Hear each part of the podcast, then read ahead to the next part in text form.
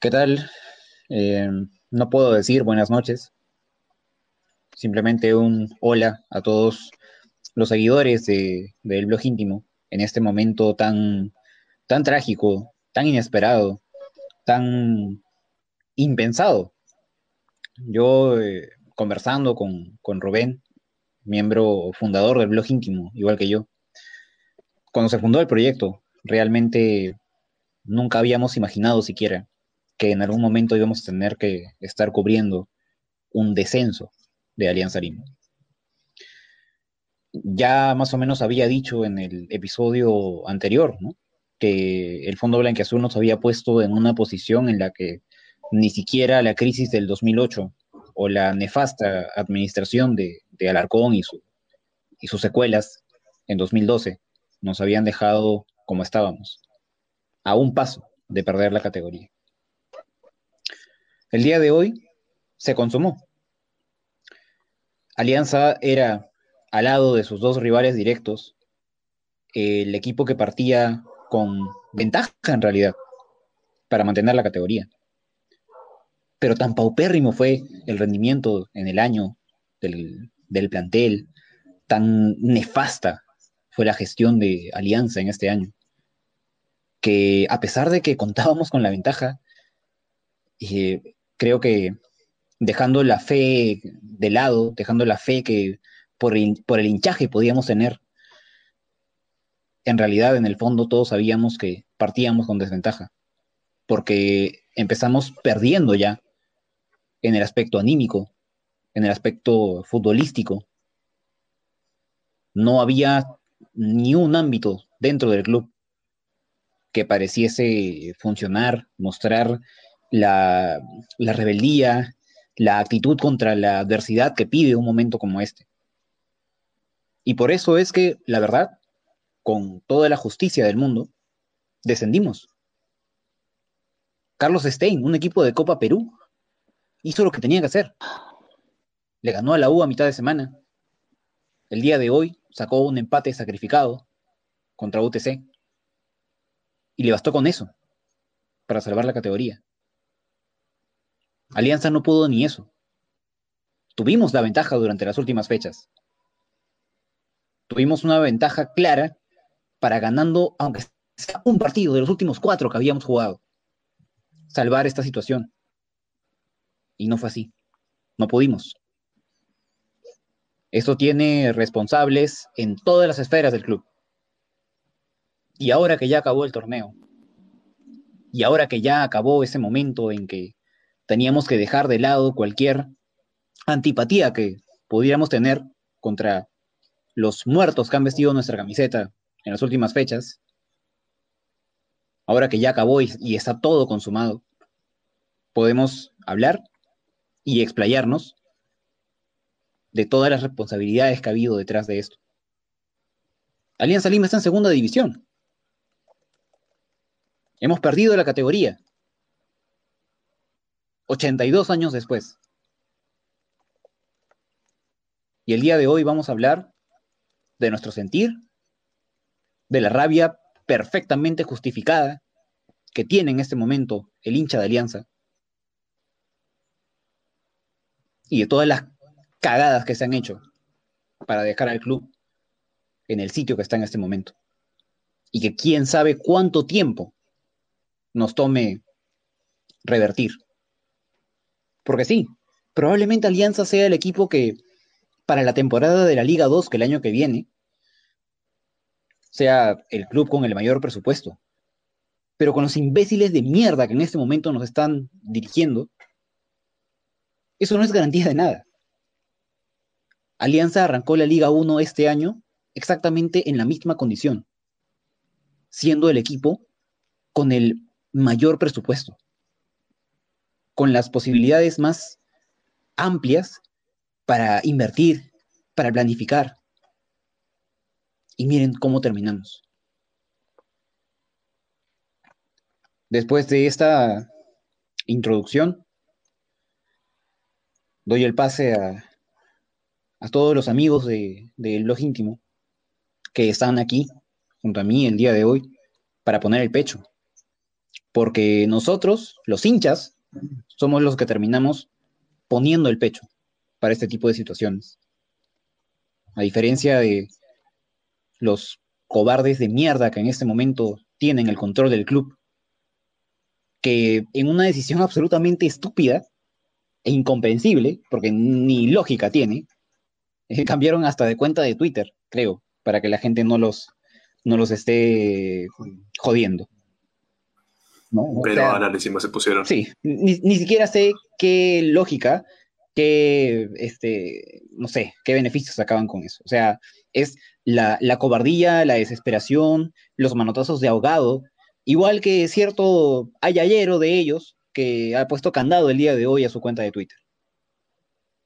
Chupapinga de mierda. Ya sabe quién es. Así que voy a dar el, pase y el saludo a mis compañeros. Voy a empezar, eh, este, voy a pedir a cada uno que durante más o menos un, minuto pueda expresar su, su sentir, sus reflexiones tras lo que ha pasado el día de hoy. Roberto del Carpio, ¿qué tal? Buenas noches. Buenas noches, bueno, dentro de lo que cabe. Y hola con todos los oyentes del, del podcast íntimo los que siempre nos acompañan y los que hoy día nos acompañan porque lamentablemente de su equipo no se puede hablar porque dan tanta pena que tienen que estar pendientes del nuestro. Muchachos, Alianza lo hicieron mierda desde que entró el fondo blanquiazul. Y esto es clarísimo. Por favor, para todos los que nos escuchan, basta de defender a la gente que dice, no, al fondo no se le puede echar la culpa, como el nefasto imbécil del expresidente Pío Dávila que tuvimos en los 90. ¿Se acuerdan? Ese canoso pelele que este año empezó a salir a decir que el Fondo Blanquiazul no se le podía echar la culpa. Y a su hijo. La misma mierda los dos. Lo mismo, el mismo nombre tiene, Pío Dávila. Una desgracia humana. Ellos y sus ayayeros, porque en realidad son una tira de socios que son unos impresentables totales. O sea, el Fondo Blanquiazul no está ahí pasando piola por gusto, ojo. ¿ah? Hay varios de los socios que les hacen el amén y que están en redes sociales. Y ustedes los pueden ver. Ustedes lo pueden seguir, ustedes saben quiénes son. Ustedes se dan cuenta de quiénes son aquellos que han dinamitado el trabajo bueno que se venía haciendo a lo largo de estos tres años y lo destrozaron totalmente para poner a sus amigos, Remigio Morales Bermúdez y Fernando Fara, que trabajaron en la federación no hacían más que echar dinamita al trabajo de Arakaki, que mal que bien supo hacer resurgir a nuestras divisiones menores después del desastre que fue Susana Cuba. Bueno, lo aburrieron y Arakaki se fue. Y trajeron a este infeliz de Ahmed, que hoy día vimos con el escudo volteado, y encima tiene el tupé de salir a decir que es líder de la nueva generación de Alianza. Le hicieron bombos, platillos por todos lados, en todos los medios, diciendo que Ahmed era el reconstructor de las divisiones menores cuando de ninguna manera es así. Más bien, lo poco que se había avanzado con el Akaki, Ahmed lo quiso retroceder. La misma de Castañeda, pues no. Como no lo hice yo, lo destruyo, contrato otro para que haga lo mismo y le pongo mi nombre. El hincha de Alianza ya no es cojudo, muchachos. Acá los responsables están arriba, están en la cabeza. ¿Sí? Y hay que señalarlos y apuntarlos y perseguirlos, porque estos muchachos no van a poder dormir tranquilos. Hicieron mierda a Alianza y la mitad del país los tiene que perseguir. Eh, me la pasaría nombrando a los demás responsables, pero elijo darle pase a mis compañeros para que también expresen su malestar. Eh, ¿Cómo estás, eh, Ciudad? ¿Qué tal, qué tal? ¿Cómo están, chicos? ¿Me escuchan? ¿Sí, todo bien? Sí, sí, vale. Vale, vale, gracias. Eh, hoy es un programa súper atípico, súper, súper atípico. Eh, estoy ronco por todo lo que viví en este día. Estoy en el techo de mi casa, no he podido hacer, el programa desde, mi cuarto, desde mi sala, porque es una situación totalmente eh, inviable, tanto para mí como para mis amigos alecistas, para el blog íntimo y para toda la hinchada. agradecer a todas las personas que se han conectado a esta transmisión, de verdad, porque veo nombres que cada rato se repiten y es muy eh, bonito ver que están ahí a pesar de todo, que, a pesar de que estamos en segunda, porque realmente Alianza está en segunda división, están aquí. Eh, hoy después del partido, y disculpen si me expreso de un, tema personal, pero eh, recibí la llamada de mi padre, el cual me inculcó el alencismo desde pequeño y me pidió sumamente fortaleza, algo que, lo siento, no la tuve, porque me la pasé llorando, y otros hinchas de repente no y lo tomaron con súper guía y se respeta también. Eh, pero todo lo que nos han hecho, o lo que han hecho sentir al, al hincha blanqueazul hoy, es, realmente una tragedia, pues es una tragedia que, el equipo más grande y popular del país esté en segunda división. Y como lo mencionaba Roberto, como lo mencionaba David, o sea, culpables los podemos tomar toda la noche para poder mencionarlos. Eh, buscar soluciones es lo que tenemos que hacer.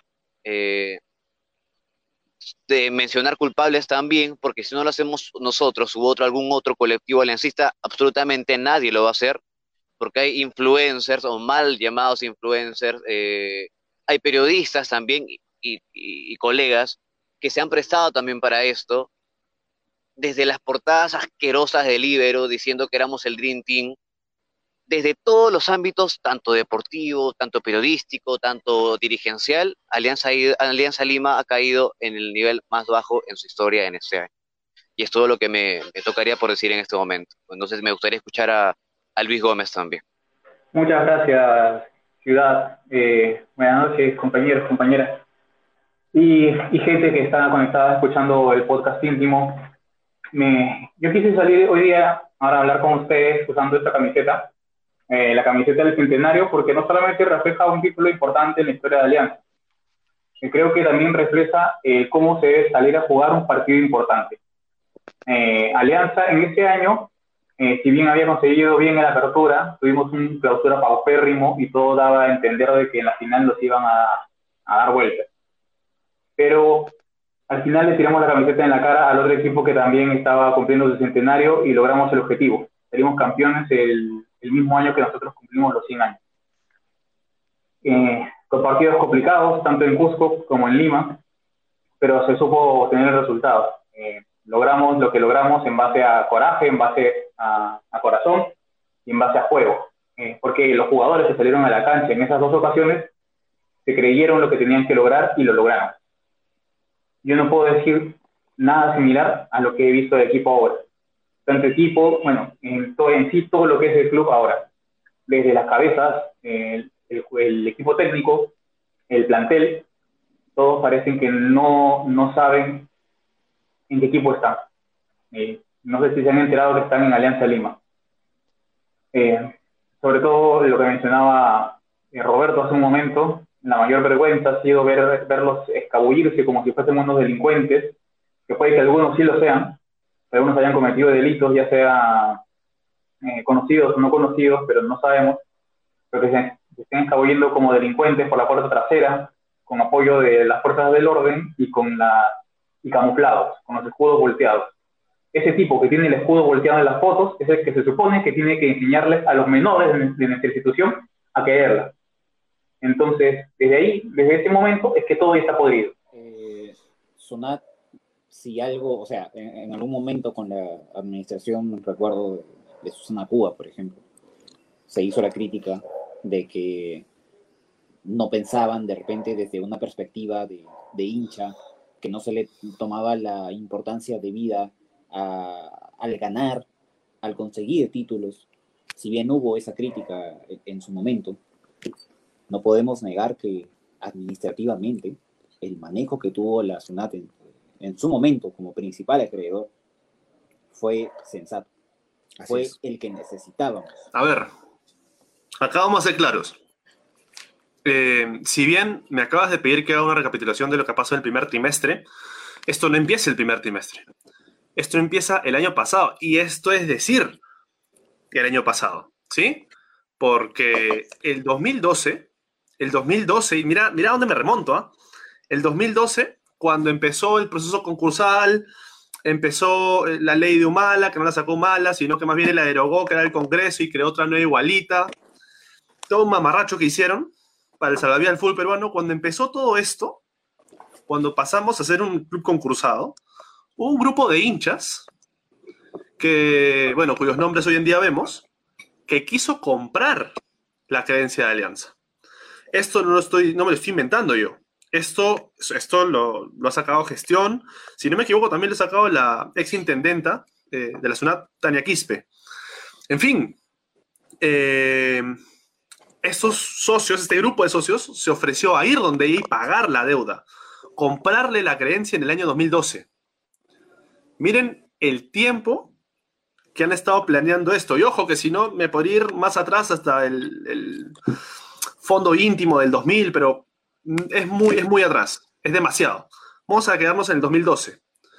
Estos muchachos, como en el 2012 no pudieron, porque evidentemente era completamente insensato que un club que había entrado al proceso concursal por sus socios y sus malas decisiones, vuelva a la mano de unos cuantos socios, que son principalmente los que lo llevaron a esta, esta quiebra, ¿no es cierto? El proceso de insolvencia. Entonces, no gracias, y estos tipos estuvieron maquinando este plan hasta más o menos el año pasado. ¿Qué pasó el año pasado? El año pasado, eh, después de pelear el título dos años, 2017 y 2018, con Benguechea, mal que bien, jugando horrible, como quieran llamarlo. Estos tipos vieron que Alianza, con un equipo más o menos, pelea el título, vende camisetas, le va bien en la taquilla, bueno, nos metemos. ¿Qué hicieron? Trajeron a Marulanda, más o menos por marzo del año pasado. Eh, yo recuerdo mucho la nota que le hicieron en Libero a Marulanda en marzo del año pasado. Marzo del año pasado, ojo, ¿eh? cuando supuestamente Ceballos todavía estaba, estaba Rato, estaba, estaban todos los que ya sabemos que manejaron decentemente el club. Marulanda estaba en Lima, haciendo no sé qué cosas, nadie lo va a saber, tampoco es que esté delinquiendo ni nada, pero Madulanda estaba en Lima y estaba planificado, todo estaba cocinado. Y más o menos por, esa, por esos meses es que ya eh, Ceballos deja de tener injerencia alguna en la dirigencia de Alianza. Yo en este programa quise responsabilizar a Gustavo Ceballos de lo que pasó este año. Gustavo Ceballos tuvo unos crímenes tremendos, ¿sí? Tremendos, incluidos a Moser y Marcelo Ruiz, pero eso va a ser de otro programa. Lo que ha pasado este año en Alianza no tiene injerencia alguna de Gustavo Ceballos. Ese es triple, o sea, es el triple grave. Porque Gustavo Ceballos era nominalmente el gerente deportivo de Alianza, pero no tenía función que cumplir, porque su función ya la cumplía otro. No precisamente Marulanda, sino gente de la supuesta comisión de fútbol, ¿sí? de Isa, Iglesias, Balón Torres, esta que ya es harto conocida. Bueno, ellos movían las fichas. Ellos ficharon a Alexi Gómez y Yandesa el año pasado, el año pasado, cuando se fue ruso, Sí, empezó a dirigir Víctor Reyes. Ya estaban cerrados, Yandesa y Alexi Gómez. Entonces, para los que creen que Alianza chapó su carrete de compras este año en enero y dijo, ay, dame a Gómez, dame a Deza, este, ¿quién más está comprando trago? Ascuez. No, así no fue. Así no fue. El año pasado estaba ya cocinado. El fichaje de Gómez y Deza estaban cerrados el año pasado, antes de que llegara Benguechea. ¿Sí? Entonces, Benguechea, bueno, sus fichajes son los uruguayos, ya sabemos lo que pasó en 2019. Pero vamos este año, ahora sí vamos a entrar este año. Ya con el fondo blanqueazul cocinando todo desde antes, aburriendo a Arakaki, porque obviamente Arakaki no es que se va porque está loco, aburriendo a Arakaki con dos de sus miembros, que son Fara y Remijo Morales Bermúdez, para traer a Ahmed, empiezan a operar ya con la creencia comprada. Son tan idiotas que le, les enyucaron 7 millones más, imagínate. Eh, en fin, empieza el año. Supuestamente Víctor Hugo Marulanda, a quien trajeron para cumplir las funciones de Ceballos, ni más ni menos, debería encargarse de los fichajes. Y él trajo dos. Cristian Zúñiga y Robert Quijada. ¿Sí? Cristian Zúñiga, que se terminó yendo porque no soportó la presión. Eh, salida digna, pidió su salida, dijo, ¿sabes qué? No di la talla, no me dio el piné para estar en la alianza. Me retiro, señores, no cobro un duro. Y Quijada, que lo hemos tenido hasta el último queriendo jugar. Bueno, el problema no pasa por ahí. Subieron a la gerenta de finanzas, Katia Borges, como gerente general. No está nada mal. Al final, si eres un buen gerente, la idea es que te, asuman, te suban como gerente general, ¿no es cierto? Es lo que corresponde. El problema pasa cuando los del Fondo Blanqueazul quisieron pasarle por encima a todos y agarrarlos a todos de títeres a toditos de títeres. A Benguechea le impusieron un nuevo estilo de juego. Y el error de Benguechea de este año, ya para pasar a hablar de, personajes que, que conocemos más fue aceptar las disposiciones del fondo blanquiazul. Aceptar los jugadores enyucados, aceptar el estilo de juego, aceptar y decir sí señor a todo lo que estos idiotas decían. Y no solamente él. El fichaje del chileno Patricio Rubio debió haber sido obra y gracia de Víctor Hugo Marulanda. Un pedido expreso de Mario Salas, de quien llevamos a hablar en un momento, pero no lo trajo Víctor Hugo Marulanda. Víctor Hugo Marulanda no tuvo nada que ver en la gestión de Patricio Rubio, solamente puso la firma, como bien dijo en un programa de radio eh, un par de meses después. La gestión la hizo Remigio Morales Bermúdez, Ah, un miembro del Fondo Blanquiazul del que acabo de hablar, que le echó mierda al trabajo de Aracaki. Bueno, ese, ese trajo a Patricio Rubio. ¿Está bien o está mal? Al final, decíanlo ustedes. Pero el problema está ahí, está en la nariz. El Fondo Blanquiazul se toma las atribuciones que no tiene que tomarse. Entonces, compraron las acreencias de la SUNAT y se cayeron Superman. Le pasaron por encima a toditos los que estaban ahí y el resultado fue tal cual ese desastre. Creo que es una foto icónica la que pasa en el gallinero. Ustedes se acuerdan del entretiempo de Balón Torre discutiendo con Ceballos, discutiendo con Marulanda y en medio Benguechea con la mirada perdida. sí, por supuesto. ¿Se acuerdan de ese momento? Un momento Sí, clave. Sí. Bueno, esa era la representación de lo que pasaba en Alianza. Nadie tenía ni idea de qué cosa estaba pasando. Bengochea estaba ahí, no sabía si reportarle al director deportivo, que era Marulanda, o al gerente deportivo, que era Ceballos, al menos en nombre, pero que él sabía que no, no existía para nada, no pintaba, o a Balón Torres, que realmente era la autoridad. Entonces, esta confusión en la autoridad de Alianza hizo que el Fondo Blanquiazul se sintiese como con poder de hacer lo que le diera la gana. Y ellos, con su conducción amateur, nos han llevado a lo que tenemos ahora. Buscaron a Mario Salas porque obviamente que van a querer respetar el proceso que había antes, ¿no? Eh, yo me acuerdo mucho de, de lo que pasó en el 2014 y 2015 con Sanguinetti, que Sanguinetti no es, no es ni de cerca lo que hizo Bencochea, Bencochea sacó campeón Alianza, pero Sanguinetti lo sacó campeón de la, de la Copa del Inca, y todo el mundo despotricando que por qué Alianza jugaba así. Entonces los del Fondo Blanquiazul creyeron pues que Alianza debía ser el Barcelona, ¿no? Pero se olvidaron que habían fichado a Deza, que habían fichado a Gómez, que estaba Ascuez, que estaba Beto da Silva. Le impusieron un técnico extraño y al final al mismo técnico le impusieron condiciones. Este, este rumor, ¿te acuerdas, este Momo, que salió de que habían entrado al vestuario y le habían explicado a los jugadores cómo se juega 4-3-3? Que en la mitad de un Claro, partido, me acuerdo que hablamos de eso ¿te acuerdas? en uno de los podcasts. En la, en la mitad del partido entró este Fara. Fara fue el que entró. Fara. Eh, agarró un plumón, la pizarra, le dijo, miren muchachos, 4-3-3 es así. Y se las quiso dar de técnico. Entonces, sí, es cierto, Mario Salas tiene gran responsabilidad, es el peor técnico extranjero de la historia del club. Benguechea tiene una gran responsabilidad. Un desastre Benguechea. Pero yo siento que si vamos a empezar a apuntarles a los técnicos, debe que ser porque ya apuntamos más arriba. ¿Sí? En este recuento que me pidió Piti, lo que tiene que pasar es que cada uno de ustedes, de los que nos escucha, tiene que saber que los del Fondo Blanquiazul hicieron lo que les dio la reverenda gana con el club. ¿Sí?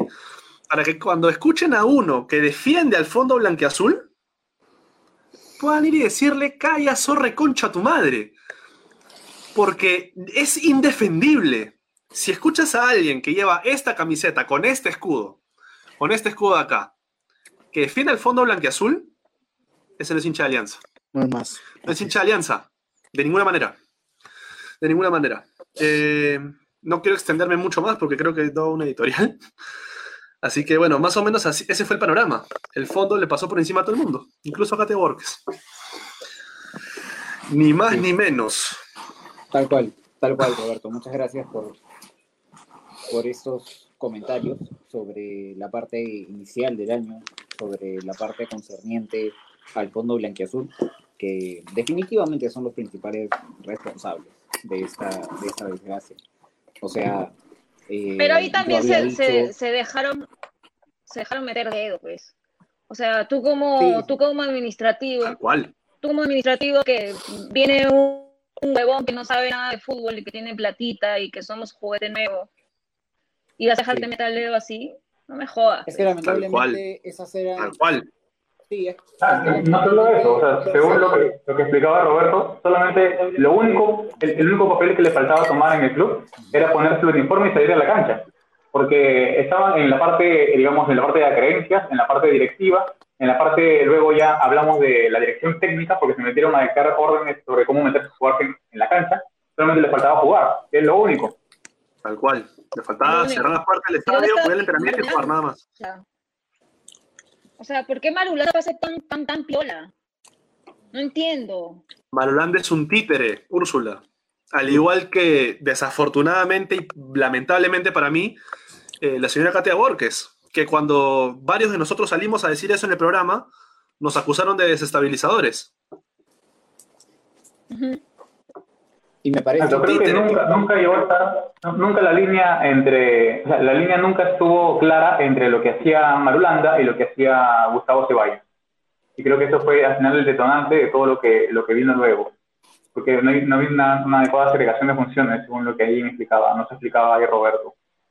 Pero ni, es que ellos ni siquiera tenían claro, es que, a ver, ellos mantuvieron a Ceballos porque no sabían qué más hacer. Exacto. Se inventaron esto de gerente y director y nunca supieron poner en claro cuáles eran los límites o el alcance de uno y del otro, porque no querían, en el fondo, votar a Ceballos por las puras. No querían agarrar y decir, ¿sabes qué, Ceballos? Chau. Y por las puras eh, te votamos, no. No querían. No querían, porque vete a saber, pues, ¿no? Vete a saber. Que no sorprenda que, que gente del fondo no haya estado hoy en la tribuna. O sea, somos cobardes de mierda. Lo han demostrado todo el año. Lo han demostrado incluso en épocas en las que un posible descenso de Alianza se veía bastante lejano. O sea, con el simple hecho de que todos los hinchas nos diéramos cuenta de que esta alianza ya no estaba para, para, pelear el título como era el objetivo inicial de este año, ahí nomás ya desaparecieron. Ahí nomás ya dejaban de dar la cara, ponían eh, a, declarar a, a Katia Bojorques cuando, cuando las cosas iban mal, ¿no? Y, cuando por ahí había alguna pequeña cosa de la cual sacar pecho, alguna pequeña cosa eh, positiva, ahí, sí, ahí sí salían ellos. El día de hoy, ¿ya? Eh, lo, que, lo que mencionaba en la introducción de este episodio, el hecho de que el Fondo Blanquiazul agarre y cambie el nombre de, de usuario de su cuenta de Twitter, eh, quitamos de lado, dejamos de lado por un momento la, no sé, pues la cobardía que representa eso. Simplemente pensemos en la lógica que hay detrás. O sea, ¿qué, qué logras con eso? ¿Qué, ¿Qué se logra con eso? Nada. O sea, era mucho mejor, mucho más inteligente simplemente quedarse callado, dejar la cuenta de Twitter tal cual como estaba y por último no hacer nada. O sea, somos imbéciles de mierda. O sea, ese es, el, ese es el tema, ¿no? No hay ninguna lógica detrás de sus, de sus decisiones. Ni una sola. Ni una sola. Y lo que se menciona, ¿no? El, el día de hoy, que era el... O sea, a ver, esos comunicados del club de que saldremos adelante, nos fortaleceremos, renaceremos. Esos mensajes son completamente ciertos. O sea, Alianza va a volver, va a volver a primera, va a volver con fuerza, va a volver al lugar al que, al que pertenece eventualmente, pero eso no va a ser por, o sea, no dejemos que sean los idiotas que hoy nos manejan los que tomen esa bandera, porque no va a ser así. Eso lo van a hacer los hinchas.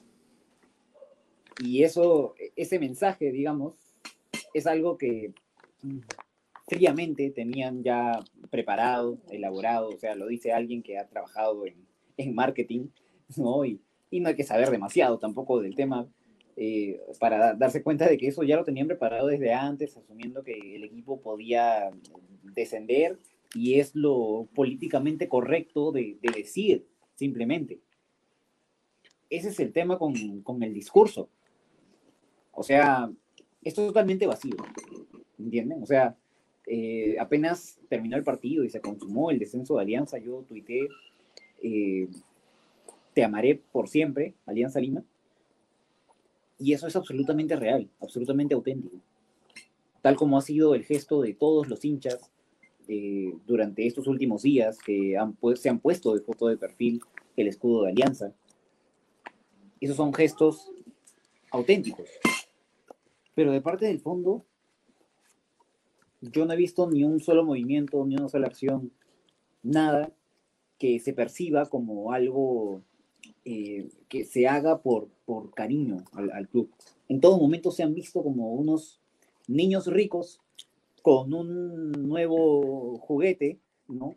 Eh, capaces de hacer lo que quieran con él y de decir que, que sí, que los vamos a, a, llevar a lo más alto, ¿no? Y, que, y, cuando estábamos cayendo eh, en derrotas humillantes en la, en la Copa Libertadores, no, que el plan de alianza está planeado hacia el 2024.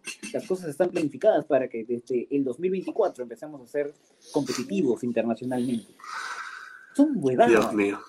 O sea, ¿cómo puedes pensar en eso si ni siquiera puedes armar para el año vigente un, un equipo que siquiera te pueda asegurar la clasificación a la Libertadores de la, del siguiente año?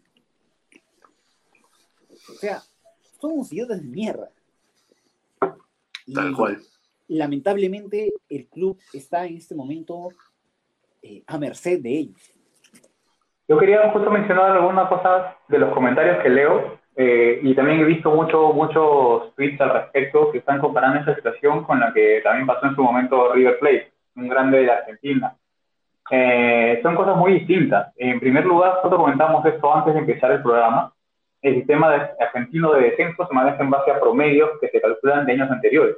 Entonces, lo, eh, la consecuencia de que River descienda de categoría es porque está teniendo un desempeño paupérrimo por varias temporadas seguidas, eh, que me parece que empezó en el 2008, 2009, hasta que se consumó su descenso en el 2011. Lo de Alianza este año ha sido pasar de estar a, a tope de tabla tres años seguidos a pasar a estar abajo en, ¿qué?, 10 meses eh, nueve meses, once meses, no estoy seguro, pero lo que ha sido haciendo una destrucción del club desde adentro. Y eso se ha visto, eh, ha sido un cambio muy, muy fuerte de un año para otro. Y otra cosa que les quiero decir, eh, estimados, no romanticemos el descenso. Por el hecho de que, de ya hemos pasado por este trámite, no vayamos a pensar de que todo, que, es un, necesariamente, es un punto de partida para que luego logremos de acá a unos cinco años obtener una Copa Libertadores. Si es así, muy bien. Yo sería el primero en alegrarme, pero eso requiere mucho trabajo y mucha, mucho compromiso. me parece que eso es, eh, de lo que adolecemos en un primer momento desde, desde ahora. Tal cual, tal cual. Aparte, imagínate, pues así se hace la fórmula, desciendo y en cinco años gano la Libertadores. Olvídate que, o sea, es la fórmula del éxito, todo el mundo la hace, pues. De ninguna manera. Lo que pasa en River es un trabajo serio. Se refundó el club desde la base. Eh, muy aparte de que de lo que lo que menciona Momo es cierto, lo de los promedios. Creo que en Perú, 2003, creo, 2002, 2003, creo que tuvimos promedios. Una porquería total. En Perú no funcionó eso, fue una desgracia completa. Eh, pero allá las cosas son diferentes. Muy aparte de que en River, River descendió con un presidente elegido por socios. Descendió con Pasarela como presidente. Ni más ni menos, ojo, ¿eh? Daniel Pasarela, bicampeón del mundo. Eh, y lo eligieron los socios, y los socios eligieron a Donofrio después. Eh, acá en Alianza, sabrá Dios cuándo vamos a volver a elegir un presidente nosotros. Dentro de los próximos 15 años, por lo menos, no va a ser así. No va a ser así, porque vamos a tener a los del Fondo Blanquiazul ahí, enquistados. Entonces, si alguno de ustedes creía que la situación era comparable con la de River, de ninguna manera, de ninguna manera. Es posible que Alianza eh, se refunde y que Alianza, bueno, y que el Fondo Blanquiazul recapacite y empiece a poner gente capaz. Es muy posible. De verdad es posible porque acuérdense que a ellos no les interesa Alianza, les interesa la plata. Quisieron entrar en el 2000, el 2012, entraron el año pasado. Tienen 20 años queriendo entrar a la dirigencia del club porque para ellos es no, no es un equipo de fútbol. O sea, Alianza no es un club para ellos, Alianza es una mina de oro. Ellos solamente quieren su plata. Entonces, que se puede confiar en que ellos van a mejorar su gestión, no hay evidencia de ello, pero en base a que lo que ellos quieren es solamente recuperar inversión, puede ser, puede ser, pero de ninguna manera van a comparar esto con lo que pasó River, pues. No, no hay punto de comparación. Alianza se tiene que refundar desde la base, desde la base en serio, o sea, tienen que replantearse todo. Para empezar con lo que venían mencionando ustedes, un manual de funciones. Nadie sabe quién es quién de Alianza. Nadie tiene ni idea. Publicarlo en el organigrama, esa que publicaron en la, en la web. Claro, tal cual. Los, por ejemplo, ¿cuál era el puesto de Ahmed antes de asumir como director técnico? No estaba. ¿Alguno de ustedes sabe? Literalmente, ¿cuál era el puesto? Porque ustedes me pueden decir jefe de la unidad técnica de menores. Y no es así. Porque ese no era su puesto. Si no me equivoco, su puesto era jefe de planeación y desarrollo. ¿Qué implica? Qué bonito suena. Tal Qué cual. suena. Tal cual. ¿Qué implica ser jefe de planeación y desarrollo? ¿Alguno de ustedes entiende qué es eso? ¿No les parece que es algo similar a lo que tendría que hacer un gerente deportivo? O sea, planear y desarrollar. Claro, se supone que el gerente deportivo tiene que estar a cargo del desarrollo tanto del primer equipo como de las categorías de menores. Exacto. Y cada uno, y hay, y hay un jefe técnico para cada una de las, de las, de las ramas, por así decirlo.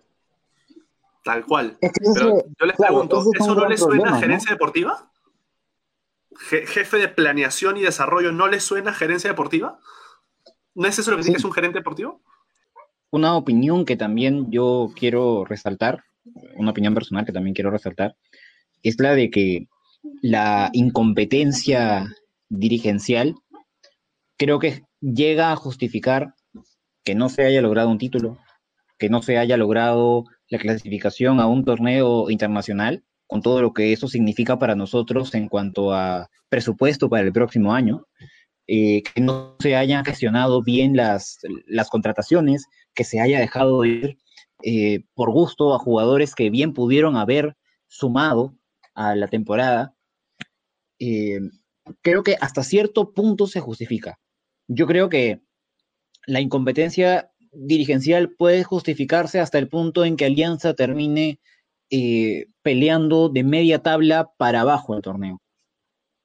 Pero el caer en puestos de descenso, eso ya tiene que ver directamente, creo, con los comandos técnicos que han pasado por el club y, por supuesto, con los futbolistas. A diferencia de planteles de otros equipos tradicionales, como Muni, como Boys, que en su momento descendieron, a este plantel no le faltó el sueldo. Cobraron puntual, se les hizo una reducción de sueldo, tal como se dio con prácticamente todos los equipos de la liga. Eh, no sufrieron ningún problema en cuanto a las instalaciones, las condiciones para entrenar. Eh, no sé. Sí, o sea, no estuvieron en ese aspecto en ninguna situación de desventaja con respecto a planteles de los demás equipos. Y encima, estamos hablando de un equipo de Lima. Hay equipos de provincias, de distintas, de diversas partes del Perú, que han tenido que abandonar su localidad, han tenido que abandonar la ventaja de jugar como locales eh, en altura o en ciudades de calor o en ciudades que de repente no tienen una cancha con un gramado adecuado para, primera división, ¿no? Eh, hay equipos que han perdido en realidad las ventajas que representaban su localidad dentro de la Liga 1 y Alianza no ha sufrido nada de eso. Alianza, a diferencia de otros equipos, a diferencia de otros clubes, eh, chicha en lo administrativo,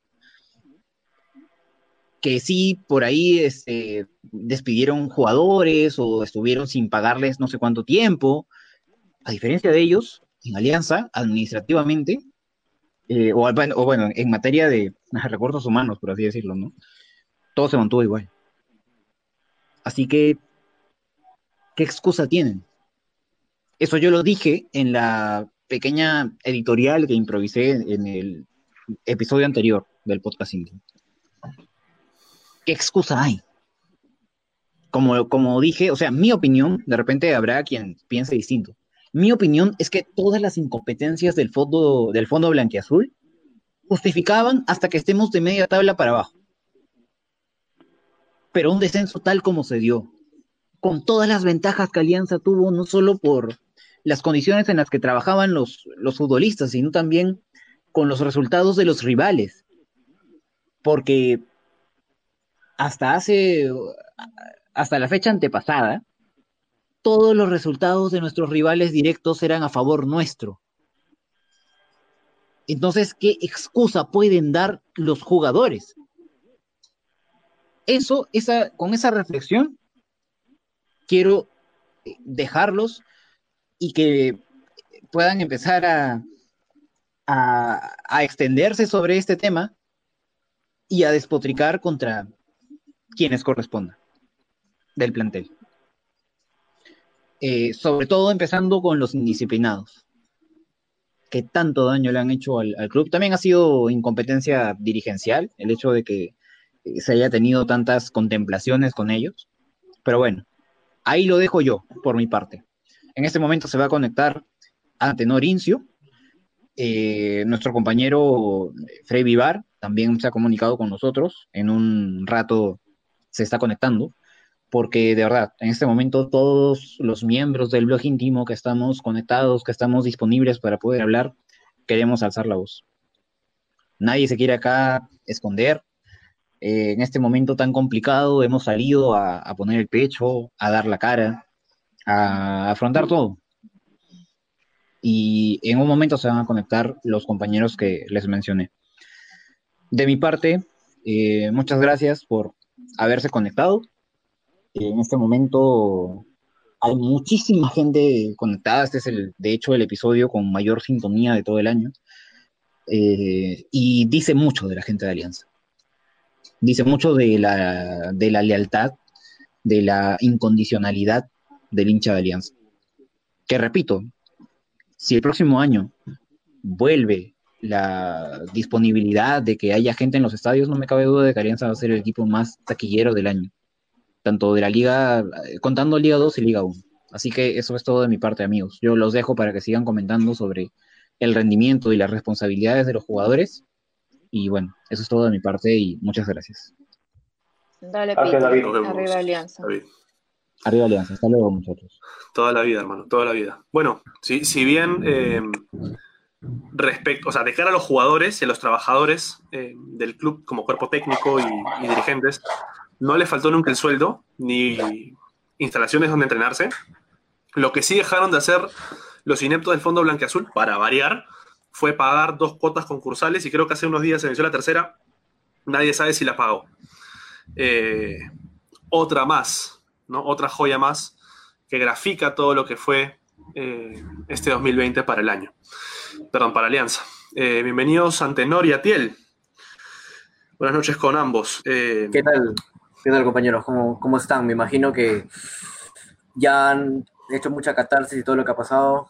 Yo también he salido un rato. Ha sido una, una tarde en la cual creo que todos no sabíamos qué pasaba, porque no estamos acostumbrados a esto. Eh, los jugadores demostraron por qué nos estamos yendo a segunda hoy. Creo que ninguno merece un, aplauso ni nada, ni un reconocimiento. Todos nos han llevado a esta situación, separado, separando lo que es el, el Fondo Azul, la dirigencia, los técnicos, todo lo que fuera. Eh, que una vez, de una vez la gente entienda que el problema no era Salas, que el problema no era solo Bengochea, no era solo Salas, o no era solo Met, sino también los, los incompetentes y pechofríos y todo lo que se le puede decir a los jugadores. Creo que ese es el, el resumen que puedo dar en estos momentos, eh, ya tenía mucha miércoles en la cabeza, lo iba botando en el camino y no sé, a ver qué podemos comentar más rato. Gracias, Antenor. Atiel, ¿cómo estás? Hola a todos, ¿qué tal? Eh, de ninguna manera es una... Puedo dar buenas noches en, esta situación. una jornada terrible, terrible para todos los que aman Alianza. Eh, creo que ya hablaron mucho de los que no aman Alianza, que son las personas que actualmente dirigen al club, que están únicamente por dinero. Y no, no como, como dijo David, no quería dejar pasar el, el momento porque eh, el aliancista va siempre al frente. ¿No? Va siempre al frente eh, y no se esconde. La situación difícil nos toca vivir y nos tocará salir de ella eh, juntos, pero no es momento de ocultarse, ¿no? No es momento de ocultarse, es un momento difícil y por encima de todo eh, se escuchará siempre arriba Alianza. Toda la vida, Tiel, toda la vida. Eh, bueno, eh, tomando, tomando lo que decía David, pasemos ya de una vez a hablar de los jugadores. Siento que hablar de los técnicos debería ir al final porque hemos tenido cinco. O sea, creo que nunca en la vida hemos tenido cinco técnicos. Eh, los dos Salas, Duarte, Ahmed y Benguechea.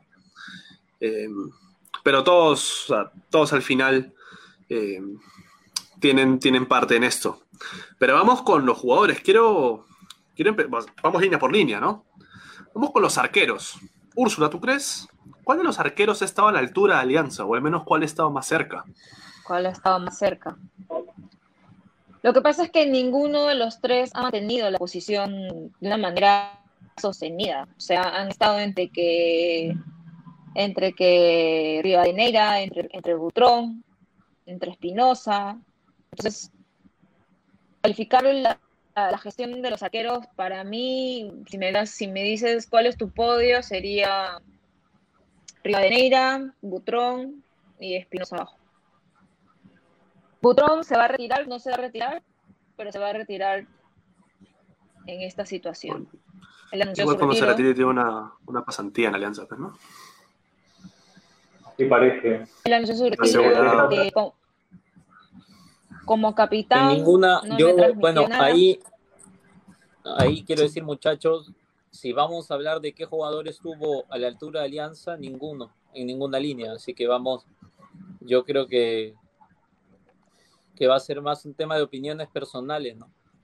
Es yo difícil hacer un análisis de y, de hecho, una de las cosas por las cuales, eh, o, de las cuales no quería dejar de, de decir es que no olvidemos nunca esta plantilla. No, olvidemos nunca los nombres de los que pusieron ahí a Alianza Lima.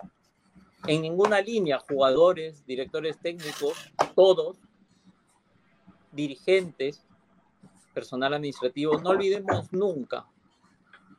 Y si no lo sabemos, enterémonos todos de quiénes son. Ya lo, como ha pasado, como pasa con el Perú, el no, el no conocer nuestra historia nos pasa factura. Entonces, este momento, eh, todos tengamos claro, todos grabemos en la memoria quién hizo, quiénes hicieron que esto suceda. ¿no? Y en esto, ya lo decía David, me parece, toda la porquería que hizo, que ha hecho el Fondo Blanquiazul, los administrativos, alcanzan para dejar al, a Alianza Lima muy abajo en la tabla. Pero en la cancha es donde se ha descendido. Y tampoco lo. Porque, porque se ha descendido jugando, jugando terrible, jugando como, como los últimos. Y es donde hemos terminado. Entonces, yo eso quería decir en primera línea eh, sobre los jugadores. Para mí no se salva ninguno. Quizá algún juvenil porque fue su primer año, quizá. Pero ¿quién lo puso ahí? También esa es otra, otra situación, otra, otro tema a comentar, ¿no? gracias a ti por tu apreciación, igualmente válida. Yo comparto la mayoría de las cosas que dices. Para mí, eh, no todos han sido de cero puntos, o sea, jugadores de cero o un punto en, su rendimiento. Había algunos que sí han tenido rendimientos no destacados, pero no al mismo nivel de mediocridad que los del resto pero vamos a, vamos a verlos uno por uno. Eh, Momo, eh, tú en, cuanto a los arqueros, ¿cómo, ¿cómo, los has visto? Hermano, yo creo que ninguno ha pasado en ningún momento de cinco puntos. Eh, nosotros hemos estado acostumbrados a tener arqueros que ante alguna falla de, la última línea de defensa, que podían salvar un gol, ya sea en la línea o en un mano a mano, etcétera, y con eso ya lograbas un resultado. Eh, esa, esa, esa, ese complemento entre defensa y arquero eh, era algo que, que, funcionaba bien hasta, me parece, el año pasado. Este año no hemos tenido nada de, de, de conversación entre la defensa y los arqueros. Me parece que la, la representación gráfica de, esa, de ese divorcio entre esas dos líneas fue el partido ante el partido pasado, me parece, eh, eh, hubo esta discusión de, de, Rodríguez, del Mudo con Butrón, eh, en, no me acuerdo cuándo fue, previo al partido con Boys, ¿con quién jugamos? Que fue en el Gallardo. Contra Boys, contra Boys. No, uno antes. Fue contra Boys, ¿no? Ah, no, bueno, sí. en ese partido, Sí. en ese partido eh, hubo ahí una, un, no, no un conato de discusión, pero sí se veía ahí unas discusiones acaloradas entre, entre Butrón y Rodríguez, que ahí me decían, uno puede interpretar de muchas cosas alguna, algunas imágenes. Entonces, eso a mí me da a entender de que el equipo estaba totalmente partido por adentro. Eh, Butrón, además de ser arquero, eh, tiene experiencia. Entonces, más allá de lo que se le pide en su papel de arquero, también se le pide que sea un extra en, en, en, en, algunos lo llaman capitán, algunos lo llaman referente. Entonces, el dar todo lo que un referente o un capitán tiene para dar al resto del equipo, no solamente en salvar goles en la línea o agarrar la pelota con las manos. Entonces, en eso, porque Botrón no solamente se le pedía tapar, se le pedía ese tipo de cosas adicionales que no las ha dado. No ha sabido dar la cara ni, ni apoyar en ese sentido al resto del equipo como en la labor que podía hacer con toda la experiencia que tiene. Además que creo que tampoco le ha ayudado el hecho de, o sea, ha contribuido en el hecho de que no pase de cinco puntos eh, la etapa Salas, en la que están prácticamente obligados a jugar por abajo, algo que, que después de, no sé, 20, 23 años de carrera que tiene en el fútbol profesional, no va a empezar de cero a, trabajar en ese tipo de, de, actitudes que no, que no maneja eh, específicamente. Entonces, ahí me parece que eh, ninguno pasa de cinco puntos eh, y también es un, un es una, una causa de la situación que estamos viviendo desde el día de hoy. Gracias, Momo, por tu apreciación. ¿Tú, Antenor? ¿Alguno de los cuatro que ves en pantalla? Bueno, fuera que los cuatro hubiesen demostrado lo que sea, ¿no? Pero Sarabia no, no ha estado, me parece que está prestado. Creo que de los tres que han rotado, eh, se esperaba muchísimo de Leao. Creo que, que, cualquier hincha esperaba mucho de Leao y no ha demostrado nada.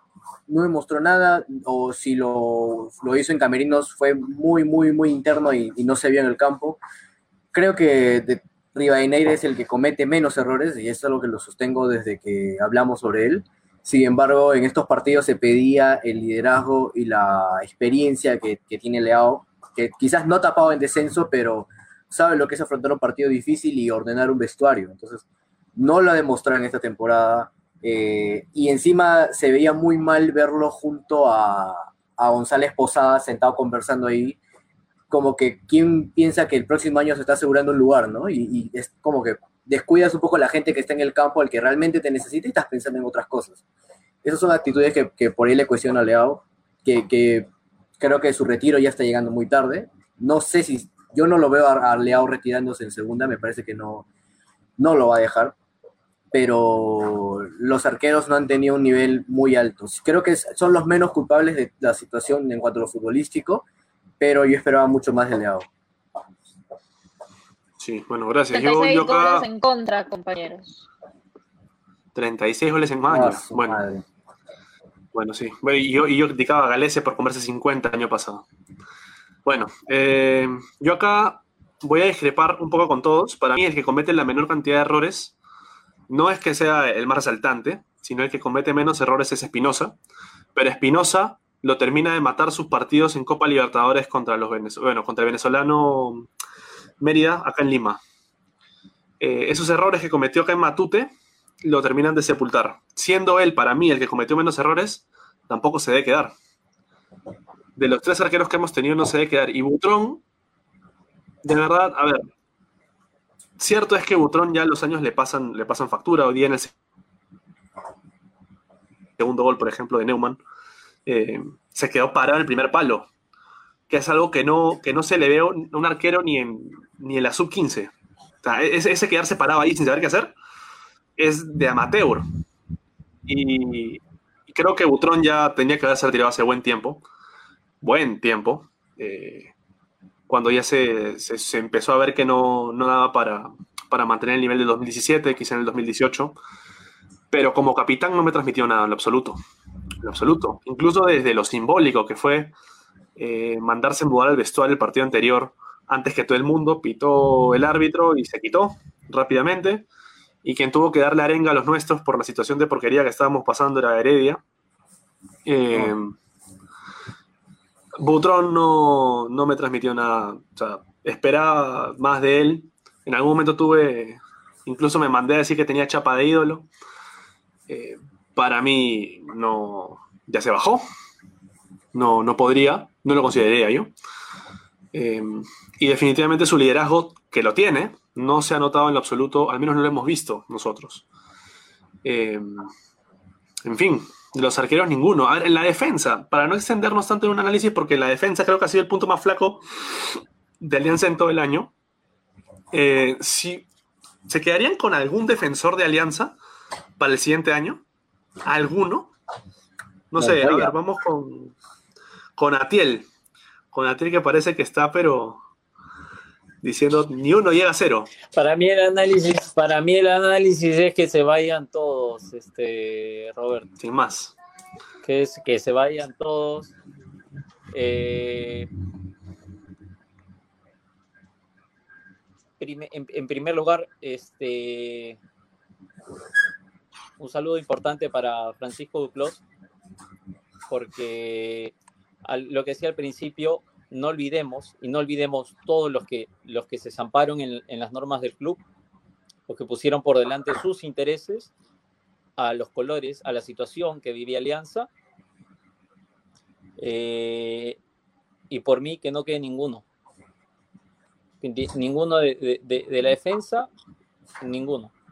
Eh, Kluivert porque ya se va, ¿no?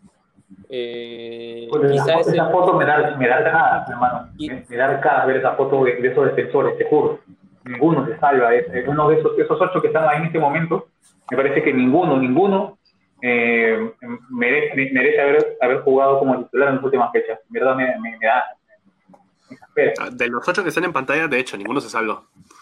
Ninguno se salva. Pero ¿saben qué? No sé si ustedes comparten conmigo, pero para mí, el único defensor que aunque se intentó algo fue Joao Montoya. Es el Para que, mí, ¿eh? el que menos se equivocó también. Y el que y el menos que más ganas se le vio, el que más ímpetu se le vio. O sea, si hay final- a, quien, a quien es más difícil cobrarlo, cobrarle, cobrarle la factura es justamente a los, a los que empiezan, ¿no? Es injusto, vale decir, que les haya tocado vivir esto, pero también dice mucho, eh, como tú dices, eh, por ejemplo, el caso de, Montoya, eh, que mostró entrega, ¿no? Cuando le tocó. ¿no? que mostró una entrega que quizá comporto, comparto contigo y, la calentura nos hace decir este, esto, ¿no? Por ahí Montoya, como digo, Kluivert, a, a los jóvenes es, es, difícil pasarle factura. Ojo, pero, pero a Kluivert, a Kluivert sí, ¿ah? ¿eh? Kluivert en una temporada ha sido titular en la mitad de los partidos y su nivel ha sido muy flojo, ¿ah? ¿eh? O sea, contra Melgar y por ahí un partido nada más, pero después en partidos importantes y cuando se le ha necesitado, y, y a Kluivert ya se le puede pedir otras cosas. ¿Cuántos años, por ahí tiene Kluivert? ¿Cuántos años tiene Kluivert? 17. 17. Difícilmente a un chico de 17. 17 le puedes pedir que se ponga al hombro el mejor equipo del país. O sea, claro, pero este... ya tiene una temporada, hermano. Tiene una temporada sí. en Alianza. Pero no, si los que se han puesto el equipo al hombro son los jóvenes. Intentando, intentando. El más parejo del año debe ser Cornejo. In, in, pero es que pues, estamos hablando de defensa, pues, este, Roberto, bueno, para no ir. O sea, eh, hablando de defensa, como te digo, los jóvenes es a quien más me, me, o sea, me, eh, me, costaría pasarle factura, ¿no? Claramente un chico de 17 años, este, no le podemos achacar eh, la responsabilidad, sí los errores eh, en campo, creo yo, Eh, pero por lo demás, o sea, en los demás, los que tenían que, los que vinieron como, como para ayudar a, construir la, la, situación de éxito o, el éxito que esperábamos del club, este, el Modo Rodríguez, en primera línea, Aldair este, Salazar, que, que llegó eh, no para esta campaña, pero que llegó con, con, con bastante bombo de ser el, el mejor eh, central, me parece, el año pasado y tal. Que ha mostrado dos años, este, en dos años que claramente no está para Alianza Lima. Eh, Rosell, que si bien fue cumplidor en algún momento, eh, terminó escondiéndose, ¿no? Y, y, esa principalmente es la situación eh, o el motivo que me hace a mí eh, decir eso, ¿no? Muchos se han escondido. Este, al, a, a, a, a Gómez lo vamos a hablar en la línea eh, de defensa, porque estaba en lateral. Gómez es un descarte, creo, creo que Gómez medio campo. Medio campo, delantera, porque este, Gómez al final ha jugado más de extremo que de lateral. cualquier puesto que lo pongas. O sea, lo puedo putear. aguatero, si quieres. Cualquier puteada que digas, para mí te vas a quedar corto, Atiel. De verdad. De verdad. De verdad. Pero escúchame, ahí, o sea, ahí todos están este, olvidando a la, a, la, al desastre que, que fue Aldair Salazar, no solamente este año, ¿no? No, Uf, no, nunca debió llegar a Alianza. Nunca debió llegar a Alianza. no, no, tiene un partido bueno. nunca. Mira, ¿saben qué ha pasado con Salazar? Si Salazar ya venía flojo estos últimos eh, meses y el año pasado, este año parece como si se hubiese forzado en, en, decir, ¿saben qué? No me importa, no quiero ser futbolista profesional, voy a hacer mierda mi carrera y la voy a cagar en todos los partidos. Porque si ese no ha sido su propósito, de verdad que yo no entiendo nada. Salazar, cada partido que ha tenido lo ha jugado mal. Mal. Es increíble la cantidad de errores que ha tenido Salazar en, todo el año. y no solo flojo, ¿ah? empezó a ser influyente en los resultados eh, negativamente. ¿ah? Porque tú puedes ser flojo y tener varios partidos, pero fue influyente. Y en esos últimos partidos influyente. Tal cual. El primer gol, por ejemplo, de hoy día es todo de Salazar. Los dos, hermano. El segundo fue un contragolpe. Bueno, sí, en el segundo le, doy más, responsabilidad también a Aguilar, que no salta con Neumann, pero para mí el, el 90% es de Salazar, pero el primero, el primero, todo el gol es de Salazar. Todo el gol es de Salazar. ¿Cómo? ¿Qué clase de despeje? Igual que con lo del Boys. Ni en la sub 13 se ve un despeje así. Igual como el empate de Yacuabamba. el tipo despeja al medio y ahí viene el empate en minuto 90. Es que no sabe despejar. ¿Cómo no puede saber despejar un defensor? Lo peor es que Salazar o sea, creía que trepando por la banda eh, iba a hacer algo, pero su posición no es de volante, volante por derecha, es defensor central. Entonces Salazar, desastre enorme. Rodríguez, otro, otro desgracia. Mira, Rosell, por ahí que quiso hacer algo, pero para mí no tampoco se salva. A Dylan Caro me hubiera gustado verlo más. Sí, se escondió, Atiel. A Dylan Caro creo que el único partido que lo llegué a ver eh, entrando bien, haciendo las cosas bien, fue, mira, ¿contra quién? Contra Yacuabamba, en la Videna. Pero también flojo en algunos, ¿ah? En, en, varios están muy flojo. Más Sí, Caro tampoco, o sea, por, por más que yo lo he defendido y siento que es buen defensor, Tampoco, bajo, bajo, bajísimo. El único que se salva de la defensa es Joao Montoya. Eh, no, no concuerdo con Atiel en, los motivos, no porque se me haga difícil cobrársela a Montoya, eh, porque para mí, tengas 17 o 16 años, estás en la profesional de Alianza, tienes que demostrar por qué estás en la profesional de Alianza, como Aguilar, por ejemplo.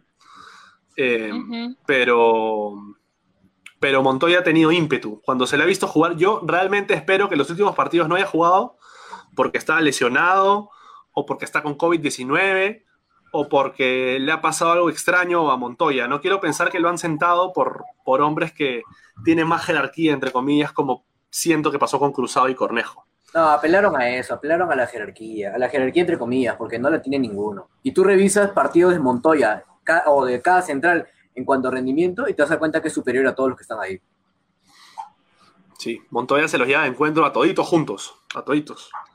Una Sí, no- no también, también en caso de estudio, el, el declive del desempeño de Quijada, porque de lo que mostró en febrero marzo, en lo que acabó mostrando en octubre y noviembre, eh, es como si le hubieran absorbido la energía y, y- y lo hubiesen dejado sin nada. En Una verdad, decepción. todo el talento que, que mostró al inicio, no sé si es que ahora que se, si, si con los estadios llenos se, se motiva o cuál será ahí el, el- el- lo, que, lo que hace que juegue mejor y, y, y sin público no funciona, no sé, no sé qué le habrá pasado a Quijada, pero su desempeño pasó de 8, de 7-8 a 2-3 en 6 A meses. jugar béisbol. A jugar béisbol. Sí. Y siendo generoso. Siendo generoso, diciendo que juega béisbol, porque en béisbol también estaría en banca, supuestamente. Seguramente, perdón. Eh, bueno, sí, la defensa flaquísima, de verdad. Cualquier cosa que podamos decir de la defensa nos vamos a quedar cortos. No, no creo Igual, que no no. nos alcance el vocabulario para expresar lo que fue la defensa de Alianza este año. No, no, no. Quisieron ir a lo seguro también con, con el modo Rodríguez, pero eh, bueno, no se lesionó tanto como otras ocasiones, como otros años, pero en verdad no mostró nada de lo que el capitán de la selección peruana eh, en, en la clasificación a Rusia 2018 eh, debió mostrar en su como parte de experiencia ya, ya en, en el puesto de defensor central. Cero. Sí, Hay, hay, compañeros, bueno, yo discrepo, ¿no? Yo sí me quedo con algunos de la defensa, me quedo con, con Montoya, efectivamente, y con Rubén Quijada, porque si bien tuvo, si bien tuvo errores que fueron determinantes más en, Copa que en el torneo nacional, se le notaba que era uno de los que transmitían eso. O sea, a mí me transmitió mucho estos dos últimos partidos, lo de Quijada. Y lamentablemente tuvo esa lesión que, lo, que, en fase 2 no, no pudo estar totalmente en toda la, la titularidad, pero si, si me dicen con quién te quedas, yo me quedo con Montoya primero y luego con Rubén Quijada. bueno, está, está bien. Está bien, bueno, yo discrepo, pero ahí vamos, ahí vamos. Pero nos damos cuenta que los arqueros, ni uno, defensor, Montoya y, y para Úrsula Layapa. Vamos con el medio campo. El medio campo tiene dos líneas. A ver, vamos, este, primera línea de volantes. Eh, ¿Quiénes estuvieron? Rob, Estuvieron Cruzado. Este, también porque, porque no, Roberto Montoya porque no jugó tanto, ¿no? Porque tampoco sabemos qué hubiera pasado. si- También no jugó tanto, no tuvo tanta chance de, de mediocrizarse, entre comillas, ¿no? Como sí le pasó a los demás. Pero igual yo siento que, retomando con el medio campo, si juntamos las dos líneas, tampoco es que te quedas con, con dos. Creo que con, con, perdón, con tres o cuatro, te quedas con dos y esto es.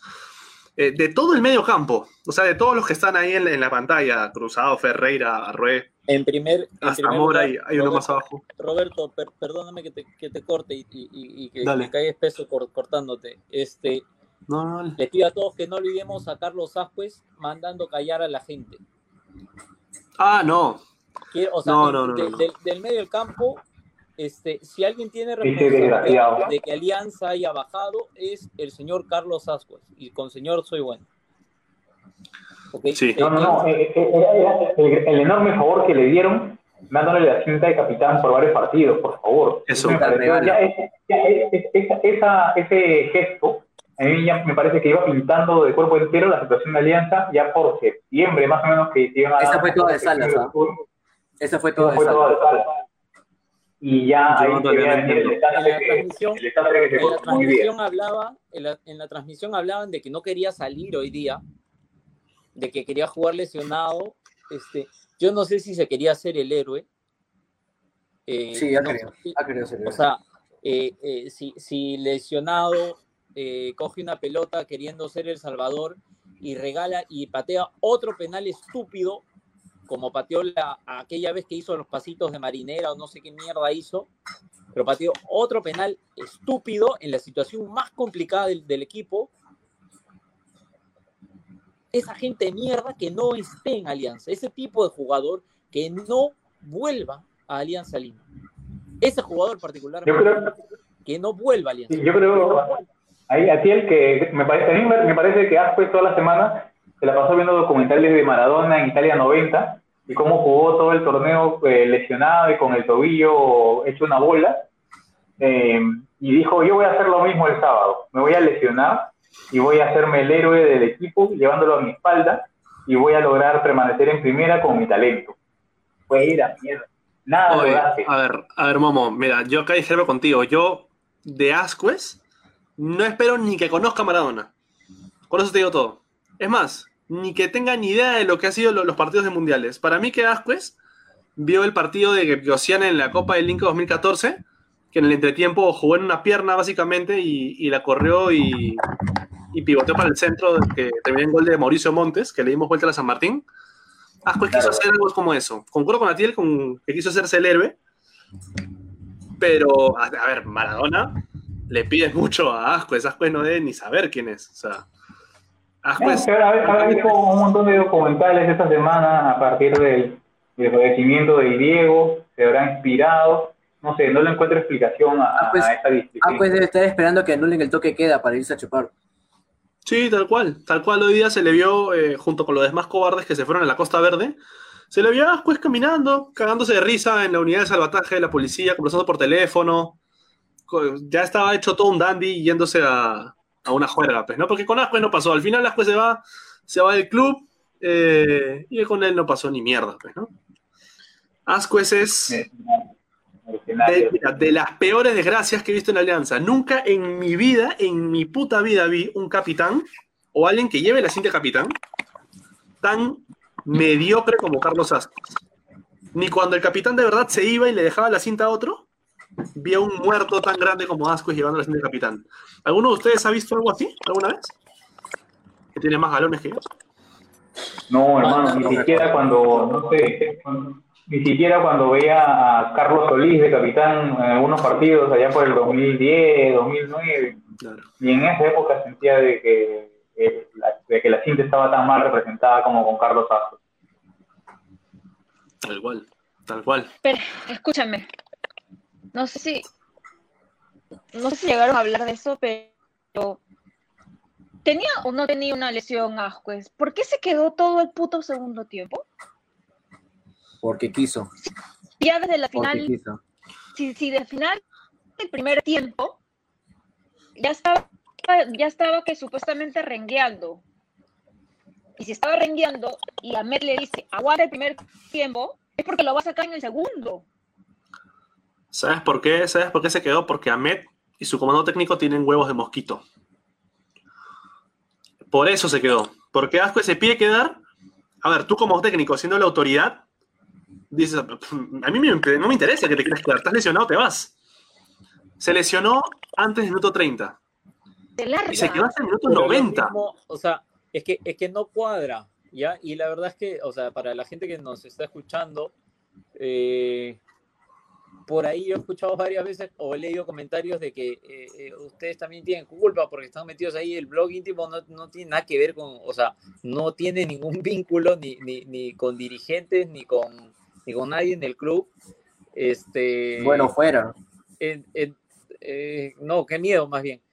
Eh, entonces no se entiende. Creo que ahí si alguien tiene la información, que la pase, que la filtre, o sea, eh, porque la misma situación decían de Quijada, ¿no? Que se había desgarrado y que quería jugar. O sea, te hablo de lo que escuchábamos en la transmisión, ¿no? Eh, que quería jugar y que, y que por eso pidió estar en lista, a pesar de que estaba desgarrado. Este, y lo mismo Ascuez, ¿no? Pero qué, o sea, ¿qué hace que un jugador eh, eh, lesionado eh, decida él mismo quedarse en cancha? O sea, es que de verdad termina siendo Ahmed otro títere. O sea, no, no, no- no Es las dos cosas, Atiel. Es un títere y es un completo imbécil. Y aparte un cobarde. ¿Cómo te van a es un faltar títere de los jugadores. de la Es un títere cancha? de los jugadores. Claro, ¿Y cómo lo vas es, el técnico ah, conciliador. O sea, Es el técnico ¿cómo lo vas a conciliador, ¿no? Roberto, te estás jugando. ¿Cómo lo vas a todo, dejar? te estás jugando todo, este, eh, eh, no es momento de conciliar, ¿no? Cuando las situaciones son, Pero son difíciles, es momento de tomar decisiones, es momento de ejecutar eh, directrices, eh, las cuales de ninguna manera se vieron hoy ni en el partido anterior ni en el anterior a ese. Entonces, bueno, francamente a mí me parece que creo yo concuerdo contigo, Atiela. Le daríamos a todos, a cualquier aliancista en ese momento, y no hay uno solo que defendería ni medio a Carlos Ascuez. ¿No? O sea, no entiendo por qué no salió, no entiendo por qué quiso, por qué le dejaron patear el penal. ¿Por qué lo eh, dejaron patear el penal? Eso es lo peor Eso es lo peor. No entendí por qué lo dejaron. Rubio pudo haber pateado. estoy seguro que estaba igual de meado, estoy seguro que estaba igual de meado que todos, ¿no? Y me dirán, no, pero es que párate ahí delante y, y hay que tener huevos para patear. El... Yo vi ganas de hacerse el héroe. Y estoicismos no, no queremos en, en Alianza Lima.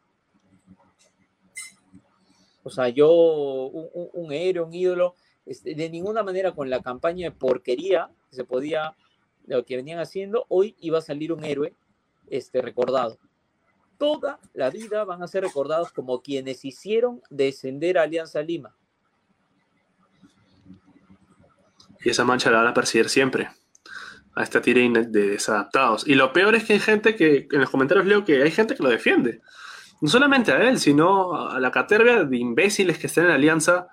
Gómez, eh, qué crack no, no es indisciplinado, qué crack no es este desordenado, decían, eh, como para defenderlo. Si luego van a sacar 30 números, ah, tiene, podrá, podrá no haber eh, tenido un buen desempeño, pero tiene 73% de, de color en el mapa en, la, banda izquierda. Entonces, el, el, 80%, el 80 de, de, precisión de balón al pase al metro y medio nomás que está a su costado. Tal cual. Entonces, van a sacar cada imbécil, o sea, cada idiotez para defenderlos.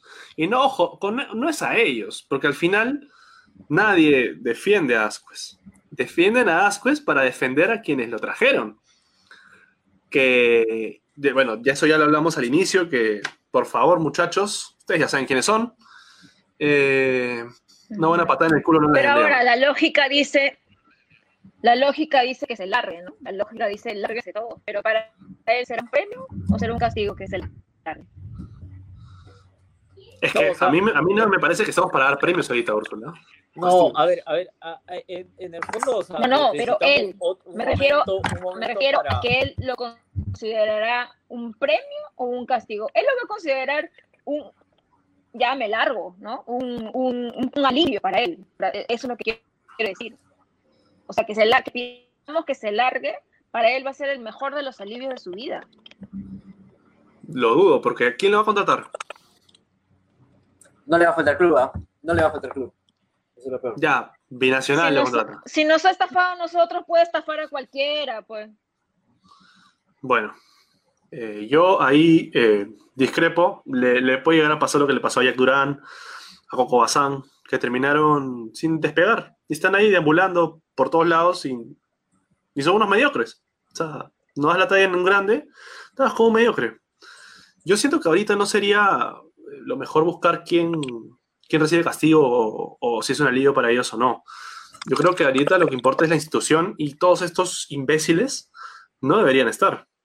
Que luego hay que ver, Roberto, o sea, yo en ese momento, y, francamente no, a ver, no, no tenemos toda la información, eh, por lo menos en memoria en ese momento, este, hay que ver situaciones contractuales, o sea, es un, es un deseo eh, mío particular de que se vayan todos, ninguno que ninguno que hizo, este, fuera de que sea rescatable su rendimiento, hicieron bajar a Alianza. Para mí eso es suficiente para que eh, una renovación de plantilla completa, no ni uno solo que quede y que ese es mi deseo personal. ¿No? Porque, por, este, porque, porque se han cargado, se han cargado más de lo que, de lo que estoy seguro están conscientes ellos, ¿no? Eh, pero luego habrá que ver situaciones contractuales, ¿no? O sea, hay gente que, va a seguir porque, porque va a ser más caro votarlos, ¿no? Y claramente, eh, eh, financieramente, el próximo año va a ser duro, muy, muy duro, ¿no? Y además saber quién Pero no lograr el, objetivo de mantenerse en primera no amerita una, una- un, un despido. Sí, pero No. es que, o sea, eh, eh, y cuando te despiden de cualquier chamba también te, te tienen que liquidar, ¿no? O sea, eh, eh, habrá que ver cuáles son la, eh, eh, las causales que se puedan argumentar para, para rescindir un contrato y tal, y si es que eso está contemplado. Por eso te digo, eso ahorita no es que vamos a, a poder determinarlo, ¿no? Yo creo que, que- que en general enfoquemos en, en- en el sentir de, de- de cómo estamos, cómo están los hinchas, creo que, eh, y aprovecho, ya que hablamos de Ascuez, este, y que va a ser recordado por siempre como, como uno de los principales este, responsables en cancha de esta situación. Ahí nomás está el 10, ¿no? O sea, en ese orden. El 10. Acuérdate El peor toda tu 10 de la vida, historia. acuérdate toda tu vida que te jactabas de ser el 10 de Alianza. Que peor. el que te tiraste abajo. El que te tiraste abajo todo. Ahí está, pues, que, que nadie se olvide ahora. Que nadie se olvide Que quién, quién fue el acuerde. 10 de Alianza en esta temporada. Y lo peor es que tenía sus chupes porque Uf, paraba balón a, a la gente que le escribía en Twitter, en Instagram. Qué crack eres Arrué, Arrué, fírmame acá. Ay, Arrué, y empezaban a coquetear con Arrué. Y como Arrué paraba balón, la gente le, le da legitimidad a esa, a esa desgracia que es Joaciño Arrué. Que tuvo que cerrar La su cuenta de Twitter. Que la gente se acuerde que, se- que fingió, que la gente se acuerde que él fingió una lesión porque no le no, no pudo ser titular. Que la gente recuerde eso porque esas actitudes no se las podemos permitir a nadie. Así seas cubías bajando de- de- del retiro, regresando, no, no, a nadie se le puede permitir eso. Tal cual. Tal cual, que se, se aniñó porque no iba a ser titular. ¿Y sabes qué? Qué ¿Sabes qué. Antenor? Y que la gente se acuerde de lo mal jugador que es, porque él sigue teniendo en el cerebro que es, una, es, que es un crack. Es un jugador mediocre, que no termina las jugadas. Que le salen dos goles buenos después de... Que, de- que, después que de- mete, que mete un taco en su cancha. ¿Cómo, cómo? No te escuché. Pero si en Twitter Que decía mete un que taco en que cancha. Que, que, que sí, que juega taquitos este, en Qué salida. abuso. Qué abuso. De verdad, no, no me da. Pero bueno, cualquier crítica que se lea, es más, vamos a hablar, creo que Gómez y, y Mora, Ferreira y demás van a, van a entrar en, en los extremos porque al final son delanteros. Pero del medio campo, eh, para mí, para mí, ah, el que se salva es Cornejo. Y de Yapa, de Yapa, Bayón que me, me cerró la boca. Yo dije que Bayón debía irse porque tenía un nivel mediocre. Bueno, Bayón los últimos partidos no es que No, fue el volante de la selección, Discrepo totalmente, discrepo totalmente. pero no, Bayón no es este. Para, para que sea rescatable. A Bayón no se le trajo para que sea rescatable. a pesar de que uno a veces intenta ni- ignorarlo porque de verdad, discúlpame, pero cuando uno encuentra mierda en la calle siempre trata de evitarla, ¿no? Para no pisarla, pero este, pero a veces te- la tienes que pisar pues en algún momento, ¿no? Y para nada es buena suerte, ¿no? Y ese tinte que abundan en las redes sociales, este, pagadas, no tengo ninguna prueba, pero tampoco tengo ninguna duda, ya, este, es la gente que también entra a ese programa y sale a decir, ¿cómo le van a decir eso? ¿Por qué se meten con su peinado si su peinado no tiene nada que ver? Y, y 20.000 estupideces más. Y gracias a esta gente es que estos jugadores siguen creyendo que tienen carta blanca para hacer las idioteces que hacen en el campo. Y un jugador con tan poca vergüenza solamente eh, me doy, o sea, me doy cuenta que podría, tener, podría existir en un club que tenga dirigentes tan nefastos como lo que nosotros tenemos. Porque estoy seguro que a él le van a seguir pagando en otro club, a él lo van a contratar en algún club chicha, tipo Yacuabamba, Binacional, o estos clubes en donde tienen cabida todos estos jugadores buenos para nada, ¿no?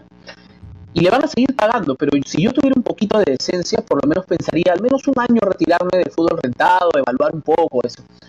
Pues la gente me dirá, a ver, retírate tú de tu trabajo, si fallas, ¿no? Porque este, él vive de eso, él come de eso. Mira, te aseguro que él, con lo que ha ganado, con lo que ha estafado en Alianza, tiene para comer tres años sin trabajar. Bueno, aunque con la vida que, se da y con los sesos que tiene, o sea, a lo mejor no tiene nada guardado, ¿no? Pero, pero por un poquito de decencia, porque de verdad, lo que ha hecho ahora, que puede quedar en el imaginario, puede quedar en la recordación de la gente, es un poco la muestra, o es la cereza del pastel, como decía el gran Pablo Bengoechea, ya, este, y digo gran, no te sé el sarcasmo, ¿no? Y me importa tres carajos que alguien venga a decirme que, que no, que, que, que, sí, que ahora el toquecito y el guachita y eso, y que, que se metan el toquecito donde no es el sol, porque a mí tampoco me interesa. Porque si alguien cree que nosotros no queríamos a Bengochea para tener esto, es un idiota que no entiende, no tiene dedo de frente y no sabe no nos referíamos a esto, ¿no? Si nos refiriéramos a esto, no funciona, o sea, pero el afán de defender de algunos y de colgarse ya del, del glande de, de Bengochea es este es grande, ¿no? Entonces, tenemos no a los jugadores neurodiligentes que nos merecemos, ¿ok? Pero esta gente sí ha tenido el resultado que se merece. Porque estos empresarios y esta gente que solamente le importa el dinero que jugó a ser dirigente y logró lo mismo que ya había hecho antes, ¿no? O sea, porque esos dirigentes son los que nos llevaron a tener toda esta deuda.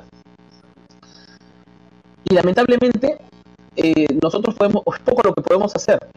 Más allá de un análisis y más allá de criticar o salir a gritar y eso, nada, nada de eso va a resolver. Esta gente, pasado mañana, sigue haciendo su vida como si nada pasara. Esta gente cobra igualito. ¿okay? Esa gente cobra igual, el empresario, ojalá que de verdad pierdan plata los del Fondo Blanqueazul. Aunque esto nos lleve a que lo tengamos mucho más tiempo aquí. O mucho más tiempo en el club. Pero ojalá que de verdad les afecte eso y ojalá que como ellos se han metido con, lo que nosotros más queremos, ojalá que la gente empiece a meterse con lo que ellos más quieren, con sus empresas, ¿no? Por reciprocidad al menos, ¿no? Que la gente empiece a meterse un poco con las empresas de ellos, a ver si les gusta. Y no vengo aquí a, llorar ni a, ni a, lamentarme de algo que, que, yo sé que es pasajero. Esto, como muchas otras cosas o etapas de nuestra historia, eh, en algún momento va a pasar, vamos a volver, vamos a estar otra vez en primera división, probablemente nos va a ir bien, pero ahora toca hacer el papel de hincha fiscalizador, ¿no? Del hincha que está ahí encima y que a veces por presión puede conseguir cosas. Porque la gente que se cree dueña de todo a veces no mueve un dedo porque no le importa el resto. Pero la presión a veces, la presión y algunas acciones bien pensadas los hacen retroceder. Este, no quiero quitarles más espacio porque Úrsula ya se durmió, creo, debe ser mucho pisco seguro. Este, porque Úrsula le he visto ahí con, con el pisco de pico, como si estuviera en la esquina de lava, y este es vodka, es vodka. Bueno, vodka o, lo, o lo que, o lo que fuera que haya tomado, este. En fin. Este. Para ella es agua. Pero bueno, lo que decía era. Eh, hay mucho por analizar y solamente una cosita por la que dije que iba, entraba para estar un poco en desacuerdo con varios era. Así queramos y tengamos ahorita por la indignación el que se vayan todos, no se van a poder ir todos, pues hay mucha gente que tiene contrato. Algunos querrán rescindir, obviamente, porque muy poco más a querer por segunda. Pero no se van a poder ir todos, porque tampoco no es realista. En ninguna parte del mundo pasa que un club desciende y se va la totalidad, los 25 o 26 jugadores del plantel, no se van a ir todos. Bueno, eh, este programa ha sido más de catarsis y, nada, si hemos divagado en algún momento o no les hemos ofrecido lo que, usualmente les ofrecemos en los programas, eh, yo soy el primero en pedirles disculpas porque no, no, es sencillo. No es sencillo poner la cara, pero nosotros somos Alianza Lima y somos su gente y lo ponemos la vamos a poner siempre porque amamos este club y este escudo, no como los desgraciados del fondo blanquiazul, manga de hijos de puta que quieren abandonar el barco ahora. Eh, ya para despedirnos, Momo, tus últimas palabras. Nada, hermano. Eh, muchas gracias eh, a todos, eh, Roberto, Antenor, Úrsula, y a los, a los compañeros que estuvieron también dentro de la transmisión. No, es, no ha sido fácil eh, encontrar palabras para poder expresar este, bueno, lo que todos llevamos dentro. Como dices, ha sido un episodio más de catarsis, de identificar responsables eh, de esta situación nefasta que estamos viviendo como institución. Pero y, y, igual, igual solicitar y pedirle al público probablemente estas catarsis no sean algo que, siempre les demos por el análisis que siempre esperamos darle, les pedimos disculpas si es que no, no, no, no han recibido ese, ese, contenido, pero, pero saben, saben eh, supongo que todos, todos quisieran estar en este, así como todos quisieran también estar en la cancha, también creo que, que es, es, hay que tener responsabilidad al momento de, de estar en, en, un espacio como este, en el que nos dirigimos a los hinchas que también se sienten igual de dolidos que nosotros. Eh, desde acá nomás eh, decirles a, a, los hinchas que, que, tengan mucha fuerza. Esta, esta situación es, es, bastante fuerte, que lo que nos toca vivir eh, tenemos que responder con una fortaleza igual y, saber que esto no acaba acá. Es, es algo que, que por, por siete, ocho hijos de puta que decidan todo esto, le tenemos que pagar millones con tristeza. Entonces, no es justo. No es justo para nada que estemos viviendo esto, pero, pero esperemos, esperemos salir de esta más, más, más temprano que tarde. Un abrazo, estimados, estimadas, y le doy el pase a mi compañera Úrsula para que también pueda expresar lo que siente. Gracias, Momo. Eh, bueno, sí, coincido con ustedes de que este programa ha sido un poco más de catarsis, de sacarnos todo lo que hemos sentido nosotros como hinchas, que seguramente coincide con todos nuestros seguidores del blog íntimo, agradecerles a todos los que se han quedado hasta este momento. Yo hoy día vi mucha gente llorando, mucha gente llorando, mucha gente queriendo eh, pidiendo explicaciones, queriendo entender esta situación. Y mucha gente que, que se va a, quedar con esta huella que va a quedar para, para toda su vida a los que somos, a todos los que somos hinchas y seguimos este equipo. Por, por cualquier, la razón por la que fuera que ustedes siguen, eh, va a ser algo difícil, difícil de borrar eh, ojalá todo, todo el próximo año sea algo que, que podamos revertir, algo que con inteligencia podamos nosotros como hinchas saber exigir. Es un año que, que debemos darnos cuenta de que nosotros los hinchas podemos, tenemos que estar muy vigilantes a lo que pase en este, en, en este 2021 y personalmente, personalmente ya derramé todas las lágrimas que tenía que derramar, así que lo único que me queda es seguir, seguir en este espacio, seguir con toda la gente que ama a este club tanto como yo, a ustedes compañeros, agradecerles siempre la, la, la confianza y permitirme ser yo en este espacio y nada, los quiero mucho y, y arriba Alianza toda la vida.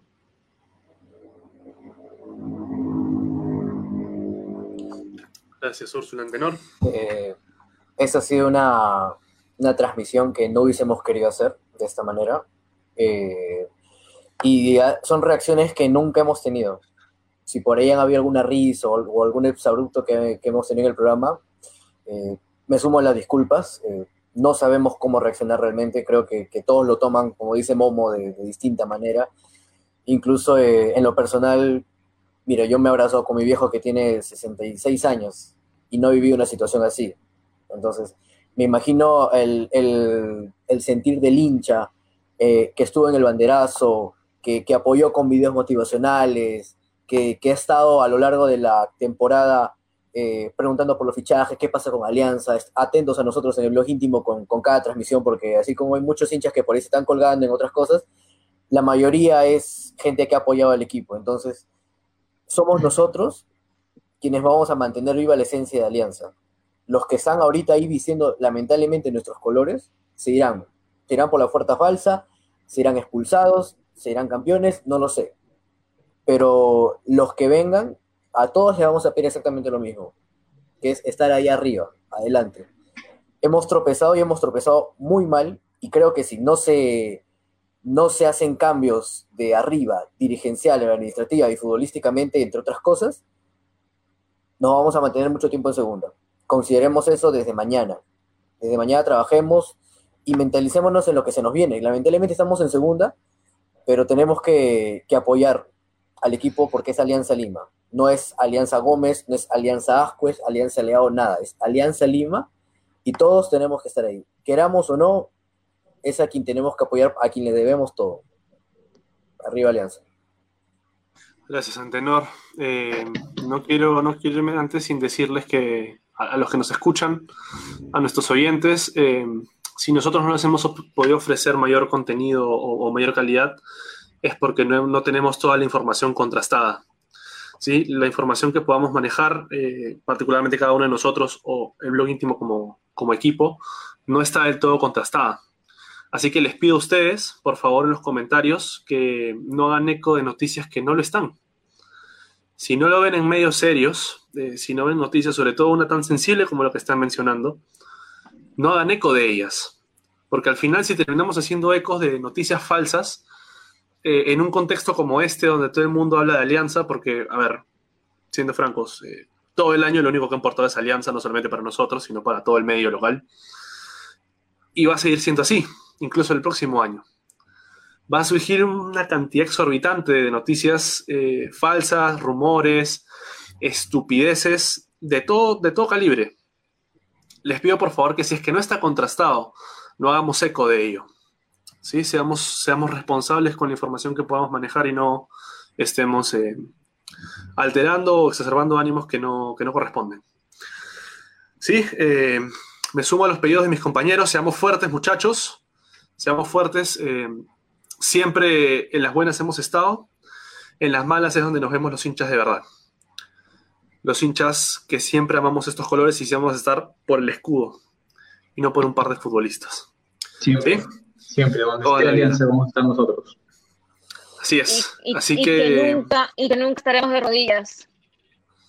por supuesto, en cancha descendimos y en cancha volveremos. No como, no como otros equipos arrodillados de mierda que hacen maniobras manuales para no, para no descender. En fin, solo importa Alianza y Alianza va a volver y va a volver mucho más grande y mucho más fuerte que nunca. Gracias a todos por su tiempo, por escucharnos en esta catarsis y despedirnos como, como siempre. A la cuenta de tres muchachos. Uno, dos, tres. ¡Arriba Alianza! Arriba Alianza. Arriba Toda la Alianza. vida. Toda la Toda la vida. vida. Toda la vida.